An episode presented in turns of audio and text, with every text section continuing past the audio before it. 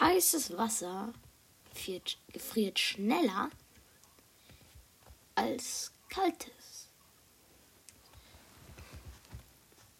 Es scheint offensichtlich, dass die Antwort Nein lauten sollte. Heißes Wasser braucht, naja, halt länger zum Abkühlen als kaltes Wasser. Aber Beobachtungen über tausende Jahre, tausende, sowie zahllose moderne Experimente haben gezeigt, dass das Gegenteil der Fall ist. Heißes Wasser gefriert schneller als kaltes Wasser. Das Phänomen der Mbepa, äh, der Mpemba-Effekt, benannt nach Erasto Mpemba, einem Schüler aus Tansania, der 1963 im Rahmen eines Schulprojekts Eiscreme herstellen sollte.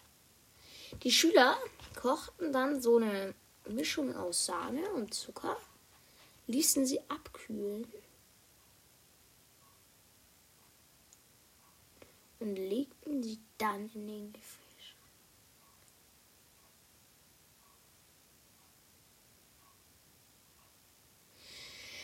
Aber der Mpemba hatte Angst, keinen Platz mehr im Gefrierfach zu bekommen. Daher legte er seine Mischung schon hinein, als sie ko noch kochend heiß war. Nach 90 Minuten war seine Mischung gefroren. Während die Mischung der Klassenkameraden noch nicht gefroren. Gemeinsam mit dem Physikprofessor Dennis Osborne veröffentlichte er 1969 eine Arbeit, die zeigte, dass heißes Wasser schneller gefrierte als kaltes.